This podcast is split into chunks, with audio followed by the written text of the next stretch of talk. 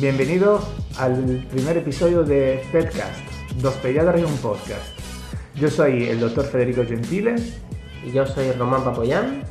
Y somos dos pediatras de atención primaria del Centro de Salud de Tince en Santa Cruz de Tenerife.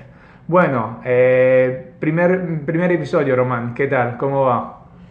Bien, la verdad que es un nuevo proyecto que, que me gusta porque, bueno, siempre me ha gustado meterme en cosas nuevas y novedosas y, y hoy en día este formato la verdad que, que es muy muy llamativo ya que... Lo puedes escuchar en cualquier lado, en cualquier momento, no tienes que estar pendiente del móvil, eh, ningún directo de Instagram, ningún, ninguna cosa que te obliga a tener un móvil en la mano y lo puedes escuchar cuando está conduciendo, cuando está cocinando. Yo escucho muchísimos podcasts y no solo de medicina, ah, casi nada de medicina realmente, pero, pero mm, sentía la necesidad que faltaba algo, ¿sabes? Que, que a lo mejor un podcast podría ser súper interesante para nuestros seguidores.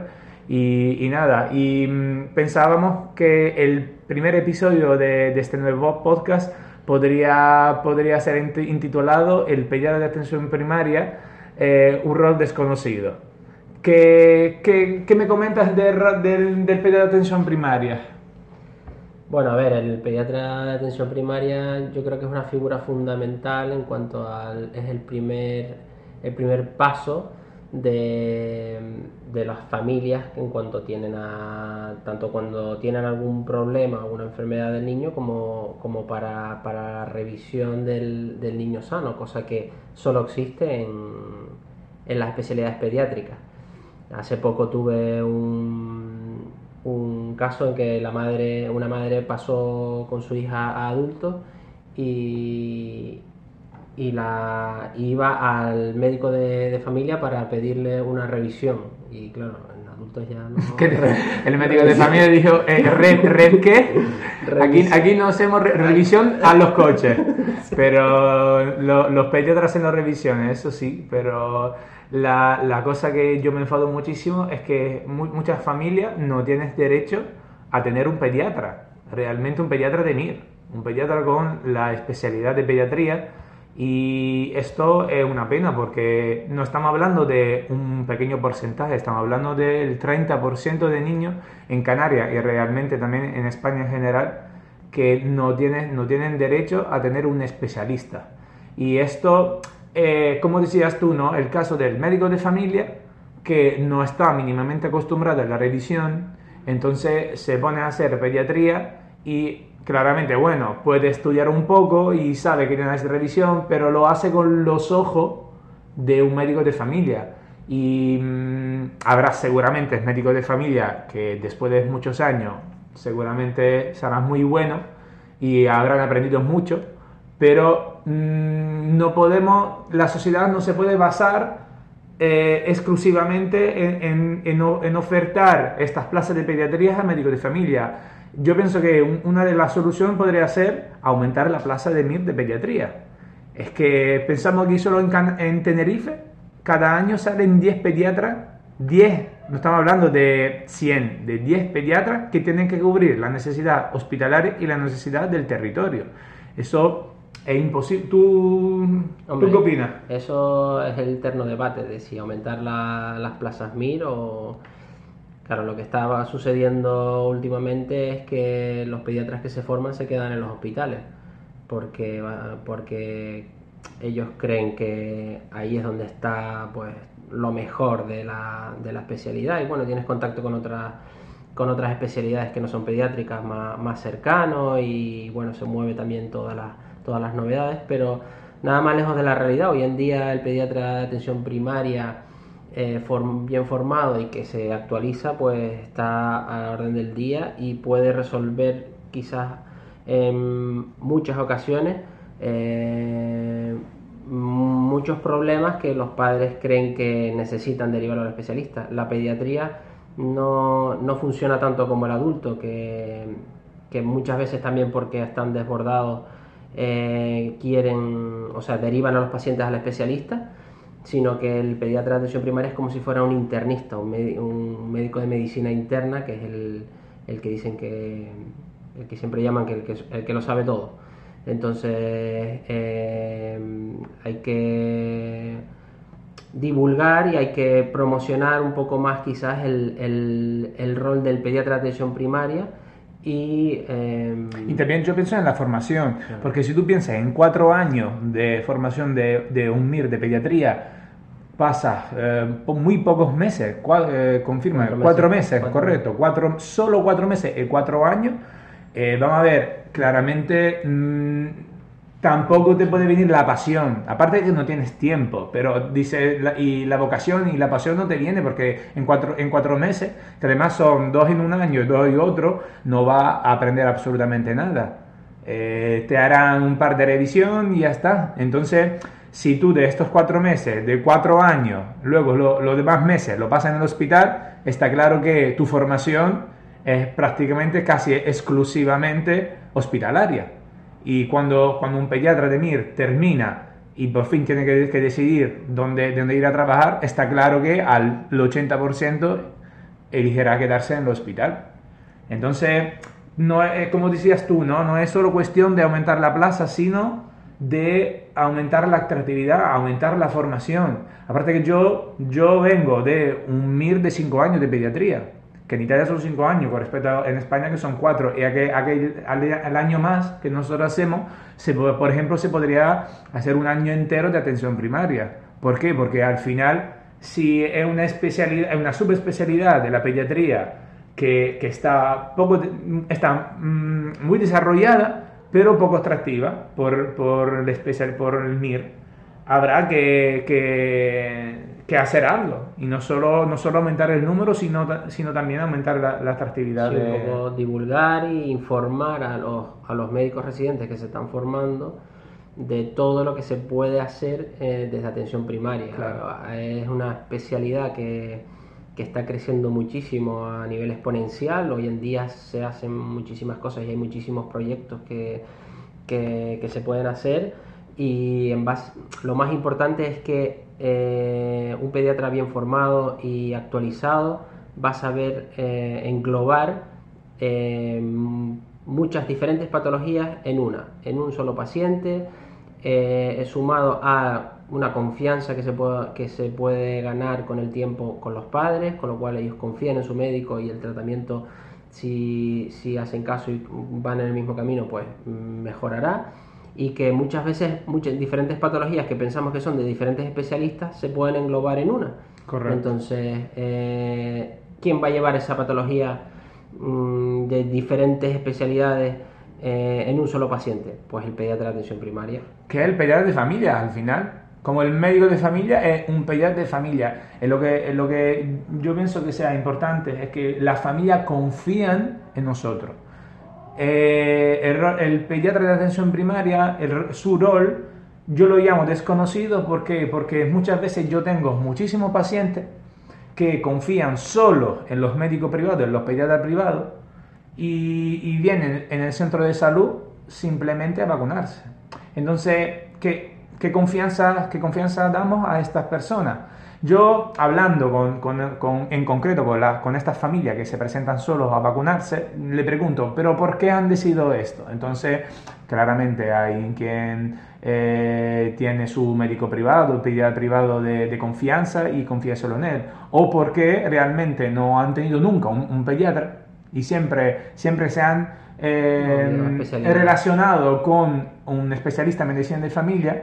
Entonces esto claramente conlleva un problema de, extrema confianza, de desconfiar completamente en un sistema porque le dice, oye, si yo tengo un niño de dos años y nunca me, me he encontrado con un pediatra, habrá un problema, ¿no? No, igualmente esta es la otra, la otra vertiente.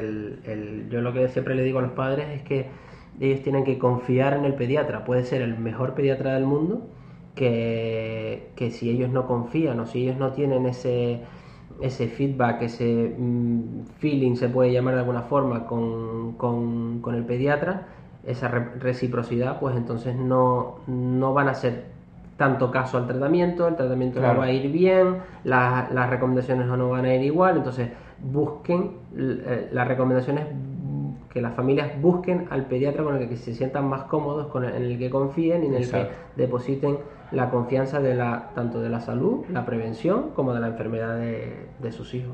Es que nosotros tenemos 750 pacientes cada uno. Es que es imposible que mm, podemos estar simpáticos, porque podemos dar la misma confianza a todo. Habrá lo que confías más, lo que confías menos. En, nos- en nuestro deber, seguramente, eh, mm, dar la, la- más confianza posible a los padres, sobre todo la más, la más tranquilidad. Porque al final tú eres el primer médico que ven después del hospital, después de que, que nazca tu hijo. El, pri- el primero, en absoluto. Entonces, imagínate, im- imagínate que hace, hace poco la primera consulta que se hacía después de recién nacido era a los 15 días, a los 15. Sí, es Y- una época súper importante. Los primeros 15 días es como... Y ahora lo como estamos viendo pasan a mu- tres días de vida. muchísimas Entonces, y- completamente ha, ha cambiado ¿no? la, la perspectiva. Si antes le daba absolutamente igual los controles, por ejemplo, de recién nacido en atención primaria, porque se veía a, a los 15 días o al mes la primera visita, imagínate ahora que se ve con alta precoz de recién nacido, se ve a los tres, tú el primer, la primera vez lo ves al, tre- eh, al tercer cuarto día de vida. Sí. Y es cuando pasan la mayoría de las la mayoría de los cambios, De la los mayoría de problemas. los, de los problemas que se pueden solucionar, el apoyo a la familia. Entonces es como yo siempre lo comparo con cuando un cirujano opera a un niño, eh, esa herida hay que verla en la primera semana. Si Correcto. tú la ves al mes, Ya pues sea, pero- todas las complicaciones que hayan podido pasar ya han pasado. Entonces, Sí, que a lo mejor no pasa nada, ¿no? Como siempre, pero cuando pasa, eh, la confianza, las recomendaciones que le puedas dar, pues siempre surgen en la primera, en la primera semana. Entonces, Y, y tú imagínate pa- padre primerizo. Y yo, yo me acuerdo, yo, yo mm, en mi época, hace, hace tres años, era padre primerizo. Es verdad que tenía conocimiento de pediatría porque era pediatra ya, pero ser padre es otra cosa. Entonces, también yo, por ejemplo, confié en una pediatra. Y en concreto, ¿por qué? Porque es siempre, es siempre bien confiar en, en dos ojos más, ¿no? Yo como digo siempre, mejor tener cuatro que dos. Pero eh, es súper es súper importante estar presentes en la primera visita, dar a aquellas mismas confianza, intentar solucionar los problemas y empezar el, el discurso de las revisiones. Entonces, eh, el otro día me pasó que eh, una madre que, que venía a traer el niño por urgencia me di cuenta que había, había saltado una revisión completa. Y yo digo, pero ah, el, niño habría que revisarlo, ¿sabes? Que ahora le toca la revisión. Y eh, su, eh, su respuesta fue, pero el niño está bien, no hace falta revisión. Entonces, claro, eh, tú, tú la miras porque dices, pero si, si existe la revisión, es, es porque nosotros vamos buscando problemas, ¿vale? No porque buscamos la salud. Tenemos que buscar problemas donde no se ven, donde, no, donde la madre, el padre no, no llega a verlo. Además, eh, ahora mismo están institu- institucionalizados, en plan, eh, sabemos que las revisiones, el primer, por ejemplo, el primer mes son mm, a los 7, 15 y luego al mes, y luego el primer año más o menos son cada mes, cada dos, dos, dos tres meses. Pero yo la cosa que digo siempre, sobre todo al- a los niños que son un poco más son mayorcitos, que nosotros le revisamos a los 3, a los 4 y luego a los 6 años. Hay dos años y medio que, en la cual yo puedo ver casi, casi nunca el paciente, lo desconozco. Y, debe- y cada día veo pacientes nuevos que nunca he visto en mi vida.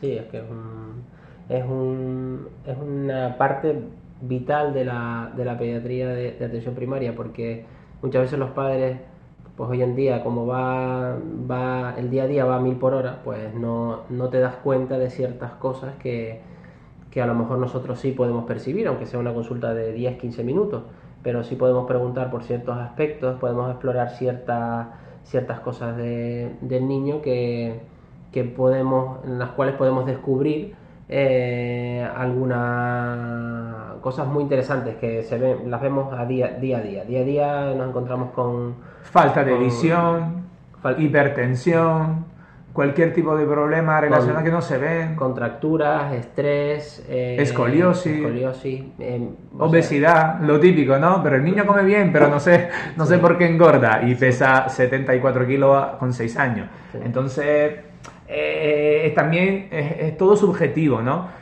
El niño está bien, pero esto es tu pared, es tu opinión. Y está bien, ¿qué significa? ¿Qué es la normalidad en pediatría? No, es un poco, un poco subjetivo, ¿no? Entonces, por eso que existe la revisión, por eso que yo, yo eh, sí es verdad que trabajo también en privado, pero tú imagínate, es que todo mi paciente lo sabe. Cuando veo un recién nacido le digo, ¿te has presentado a tu pediatra de atención primaria?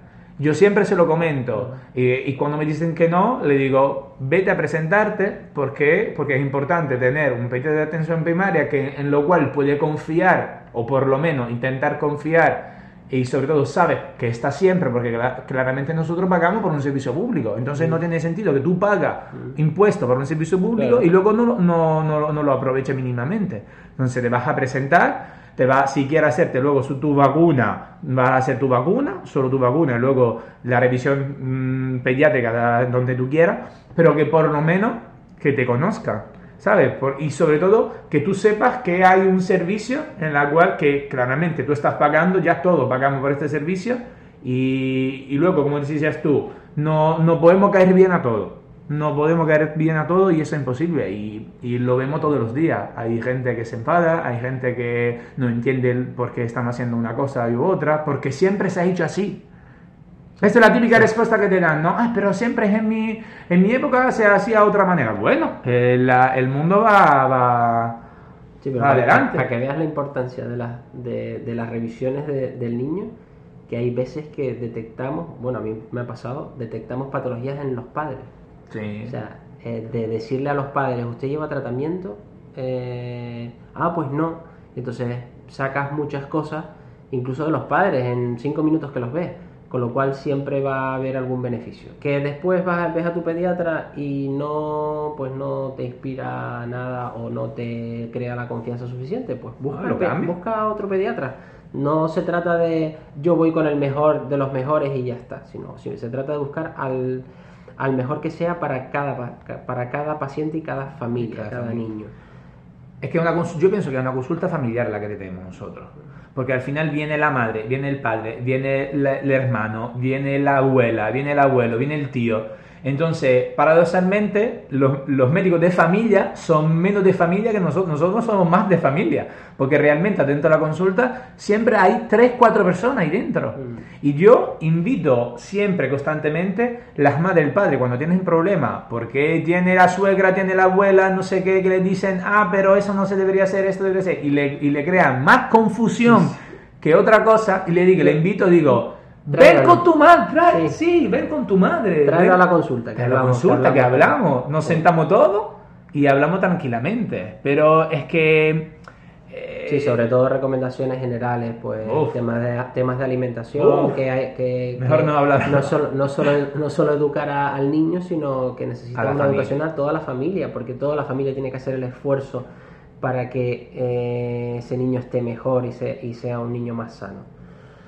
Entonces, bueno, es, es, es, vital el, tanto la confianza de los, de los padres y del niño en el pediatra, como las revisiones que, que hacemos para resolver todo tipo de dudas o, buscar algún problema que haya eh, en, el, en el niño. Y, y yo creo que no se conoce muy bien hasta dónde puede, hasta dónde puede llegar el, el, pediatra de atención primaria, porque, porque hoy en día, con los avances que ha habido, no hay, no hay límite. O sea, eh, el límite está en los tratamientos hospitalarios, pero antes de eso se pueden hacer muchísimas cosas y se pueden, hoy en día, con las listas de espera que hay, con, con la presión asistencial que hay, Em, yo lo que siempre les digo, pues a veces que me piden derivación a un especialista, pues digo, mira, en lo que lo deriva al especialista y en lo que lo ve pueden pasar seis meses. ¿Podemos hacer algo mientras?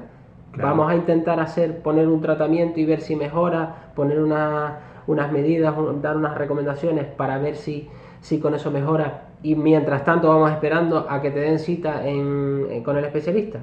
Y casi siempre les parece bien pero vamos, que yo creo que se trata de, confiar y de y de, y de... dar soluciones, ¿sabes? Porque al final eh, no somos conserje, que viene la persona y derivamos a, a otro. Eso no es nuestro rol, por eso, por eso que a veces ¿no? La, el, rol desconocido del, del, del pediatra de atención primaria. No somos personas solo que vacunamos, no somos personas que simplemente recetamos, eh, es verdad que tengo muchos pacientes que me llaman simplemente para renovar la receta, pero claro, los conozco, ¿vale? Y no somos personas en la cual, eh, con la cual derivamos nuestro paciente a la primera vez sin intentar, como decías tú, ¿no? Sin intentar por lo menos solucionarlo. Pero bueno, eso porque somos nosotros, eso porque tenemos una formación de, de, especialista en pediatría y sabemos, como dices tú, ¿no? Intentar abarcar lo, lo más problema posible y solucionarlo de una única vez. Ver el cuadro general sin ver el problema eh, específico. Porque como, como lo hacen los médicos internistas, al final, eh, concretamente, tengo un problema en la piel, pero este problema en la piel a lo mejor tengo una celiaquía. Entonces, eh, yo pienso que mm, los padres, uno, deberían dar más confianza o buscar a alguien que le da más confianza seguramente, que todos los médicos de familia, yo les doy un consejo, intenten actualizarse, por favor. Si van a hacer eh, sustituciones de pediatría de primaria, que por favor no vayan ahí a, a lo loco, sin, sin actualizarse. Eh, muchas veces simplemente con, con, actualizarse con las guías, con las guías actuales, con, con las recomendaciones actuales. Las recomendaciones actuales y o si tienen dudas, pues recurrir a, un pediatra compañero o, rotar con, con, un compañero pediatra. Hay seguramente hay muchísimos médicos de familia que hacen muy buena pediatría y muy buena labor, pero que no se trata de, o sea, a nosotros muchas veces, yo lo digo, que muchas veces no nos cuesta nada derivar a un paciente eh, al especialista o pedir una analítica. A mí, no, a mí no me cuesta nada, un botón, rellenar una solicitud y ya, está pero si hay confianza y hay, y hay empatía por las dos partes, eh, yo creo que se pueden hacer muchas más cosas que estar esperando seis meses a un especialista que después a lo mejor cuando va mm, le manda un tratamiento que se podía haber puesto hace mucho tiempo. Y haber resuelto el problema. Y haber resuelto el problema. Y que las analíticas no solucionan nada, las pruebas complementarias apoyan a un diagnóstico, pero no solucionan nada. No, es que vengo a hacerle la analítica de anual. De, ¿Anual de qué? ¿Anual de qué? es, como la ITV, ¿no? No somos coches. No somos, los niños, además los niños, yo digo siempre, pero usted se da cuenta del trauma psicológico que, pueda, que puede causar un pinchazo, grito, eh, el niño llora todo, llorando todo el, todo el rato, eh, no, cada vez que entrara dentro de una consulta de pediatría, estará, estará eh, con, estrés. Con, ansiedad. ¿Por qué? Porque se recuerda de que el pinchazo. Entonces... siempre, siempre las pruebas complementarias tienen que ser, tienen que ser más el beneficio que, que lo perjudicial que podamos, que podamos crear. Si nosotros vamos a obtener mayor beneficio que, que el pinchazo o el estrés que podamos mm, causar en el niño, pues evidentemente hay que pedir esa prueba pero que las pruebas muchas veces no, no solucionan nada porque, porque lo vemos a, día, a diario, se solicitan muchísimas analíticas y muchísimas pruebas que después son normales. Y cuando son normales, ¿qué hacemos? Nada, no, además eh, no se dan cuenta los padres que cuando nosotros pedimos la analítica no es que ahí tú le das un, un botón solo y por magia, por arte de magia, sabemos eh, automáticamente lo que tiene el niño. Nosotros, nosotros somos nosotros que decidimos lo que pedir. Entonces somos como detectives, ¿no? A según, de que, a según de que tienes niño, a según de los síntomas, iremos pidiendo una cosa y otra. No es que voy pidiendo todo la celiaquía, no es que voy pidiendo todo la alergia alimentaria. Entonces, cuando me viene un padre, una madre que me pide una analítica por si acaso, una revisión anual, como dices tú, Dice, es que te voy pidiendo, le enseño toda la lista, toda la lista que tenemos de posible, posible eh, analítica eh, que le vamos pidiendo y te dice, y claramente flipan, porque dice que son miles de cosas, anticuerpos y no sé qué, infección. Cada vez, amplían más, o sea que eh, por pedir cosas podemos pedir cosas, muchas cosas y podemos estudiar muchísimas cosas, pero siempre con un enfoque y siempre sabiendo qué estamos buscando, o sea, qué nos va a aportar esa analítica, esa prueba. eso de la típica frase de muchísimos médicos que he oído y pediatras de para quedarnos tranquilos. eso, Ahí me río. Eso, eso es, eh, o, sea, es, o sea, eso no es medicina. ¿Cómo que para quedarnos tranquilos? Para quedarnos tranquilos yo veo al paciente, lo exploro, lo historio, eh, veo cuáles son sus síntomas y, decido si necesito pedir una prueba y me quedo tranquilo con la exploración o no me quedo tranquilo y solicito una prueba para ver, para detectar una posible patología o una posible alteración. Pero hacer analítica para quedarnos tranquilos todos, no. O sea, eso está anulando por completo el rol del pediatra, el rol del médico. Porque eh, la prueba complementaria es un eh, mínimo, mínimo porcentaje de, de que te va a dar la solución pero muchas veces la solución la tienes en, en tus manos, en tu fonendo, en, en tu palpación en la clínica. en, tu, en la clínica, en la, en la clínica y la, sintomatología. Entonces, eh, eh, yo creo que hay que apostar más por, por la formación, por la por la, el ver el paciente, el, el dedicarle tiempo a la familia. La, clínica y la, la exploración física que, que, tanto se ha perdido, porque ahora mismo eh, vamos con eh, entras en un hospital o entras en un servicio de urgencias y todo es pruebas, pruebas, pruebas, y las pruebas mm, hay que saber pedirlas y hay que saber cuándo se necesita hacer pruebas, porque no hay que pedírselo a todos.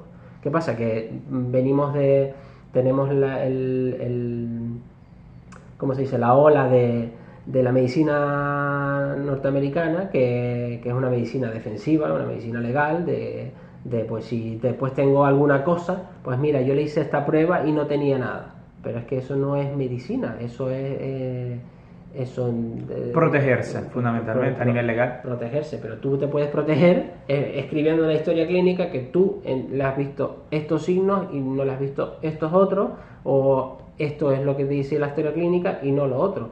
O sea, eso, mm, si eres profesional, pues no necesitas eh, una radiografía para decir que algo está roto o no necesitas una analítica para decir que mm, eh, tiene mm, una insulina por las nubes o tiene el azúcar por las nubes. Muchas veces lo exploras y por la historia clínica pues te lo va a dar. Luego la, analítica te lo confirma. Claro. Pero, pero hay que saber cuándo pedir las cosas y por qué las pedimos. Pues Román, y yo pienso que como, como primer episodio eh, ha sido, ha sido un, buen inicio, ¿no? Y, y, nada, saludos a todos. ¿Quiere decir algo para despedirnos de nuestros oyentes? oyentes. un saludo a todos y, les esperamos en los próximos episodios con muchísimas cosas que tenemos pendientes de... Ese, es el inicio, eso es el principio. Un saludo. Un saludo.